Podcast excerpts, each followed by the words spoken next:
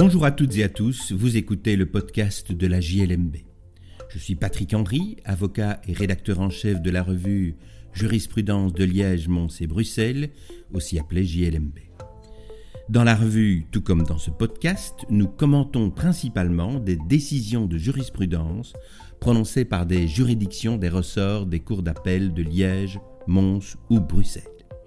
Cette semaine, je vais vous parler de suspicion légitime et de jugement sur mesure d'ordre.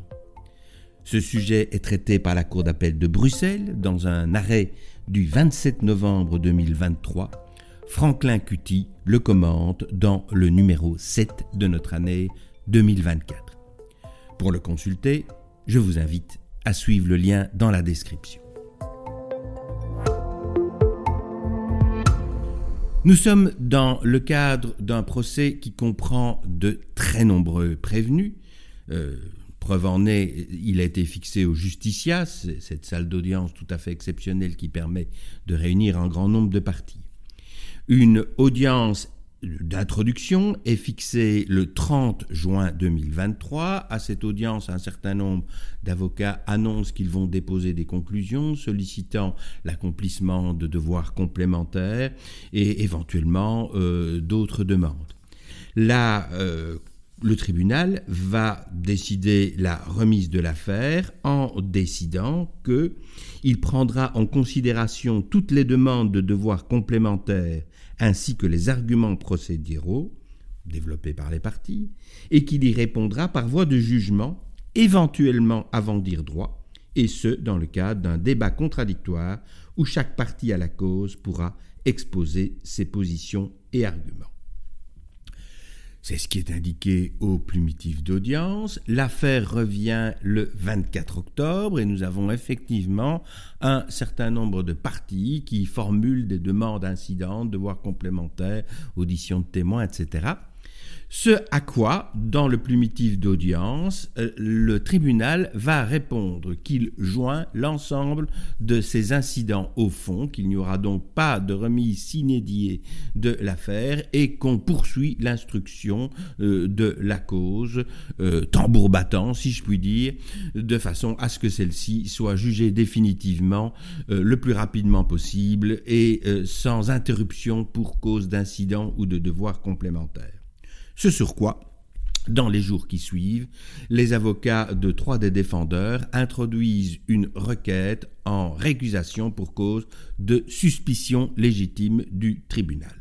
Ils estiment que, en agissant de la sorte, le tribunal a préjugé de la suite qu'il donnerait à leur demande incidente de devoir complémentaire, manifestant ainsi sa volonté de ne pas en tenir compte. Et c'est cette demande qui est soumise à la Cour d'appel de Bruxelles, qui la tranche donc par son arrêt du 27 novembre 2023. La Cour d'appel de Bruxelles euh, pose d'abord les principes en rappelant qu'il y a suspicion légitime, au sens de l'article 828 primo du Code judiciaire,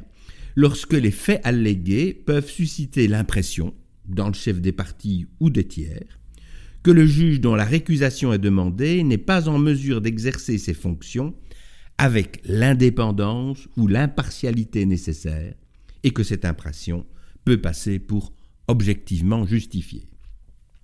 Mais alors, en venant à l'examen concret euh, de la cause, la Cour ajoute que le juge décide souverainement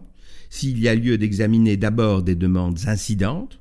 et de prononcer un jugement interlocutoire, ou s'il convient, compte tenu des circonstances concrètes de la cause, de joindre ces demandes au fond et de se prononcer sur la totalité des demandes et questions en un seul jugement. Le juge qui, en vue d'une organisation optimale des audiences et d'une bonne administration de la justice, décide de ne pas scinder l'affaire et de joindre au fond les demandes incidentes en vue euh, d'obtenir une décision complète, euh, ne témoigne pas d'une attitude qui peut faire crainte qu'il examine et juge de la cause en violation des principes d'indépendance et d'impartialité, justifiant sa récusation pour cause de suspicion légitime.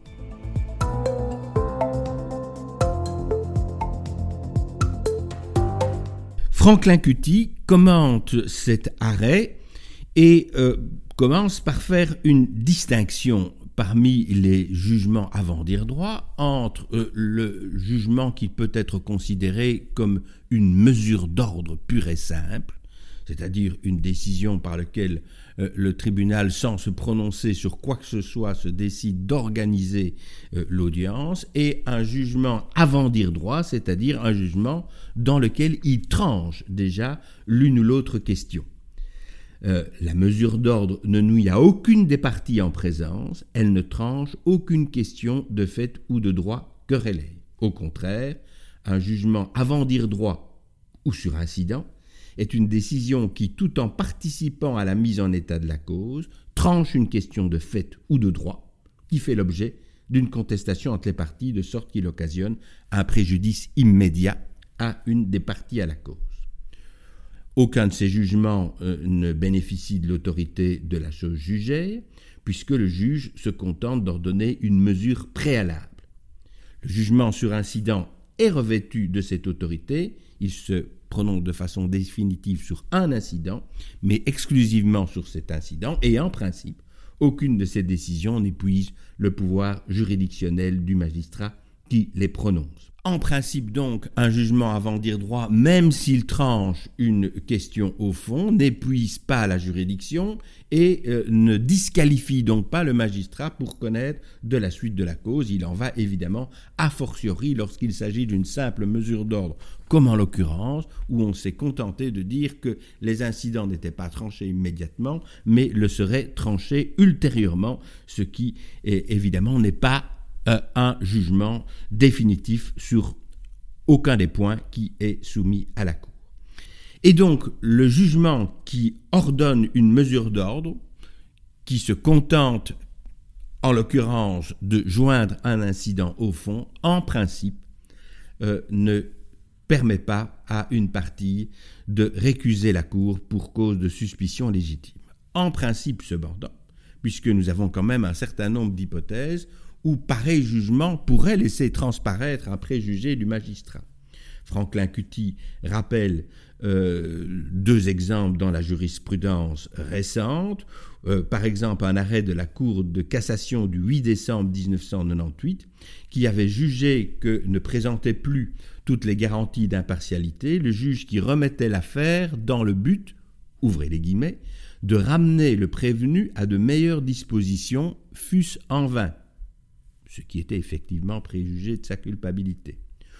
Un autre euh, jugement, arrêt plutôt, prononcé par la Cour d'appel de Gand le 23 janvier 1997, remise de l'affaire afin de permettre au prévenu de procéder à la démolition de son pavillon de jardin et au parquet de contrôler la situation. On était dans le cadre d'une affaire en matière urbanistique où était en cause la question de la régularité de la construction de ce pavillon de jardin mais au contraire, n'est pas empêché de connaître de la cause, le juge qui joint un incident au fond, ordonne le renvoi à une chambre à trois juges, ordonne la remise de la cause en raison de l'encombrement du rôle, pour continuation des débats ou pour permettre à une partie d'organiser sa défense, ou de produire une pièce, ou encore de prendre connaissance du dossier avec un interprète, le juge qui ordonne la comparution personnelle d'une partie, sollicite le dépôt d'un extrait du casier judiciaire, ordonne la réouverture des débats pour entendre les parties sur un objet déterminé ou décide de joindre des dossiers pour cause de connexité. Voilà qui conclut cet épisode du podcast de la JLMB. Je remercie Franklin Cutty pour son article qui, je le rappelle, figure dans le numéro 7 de notre année 2024.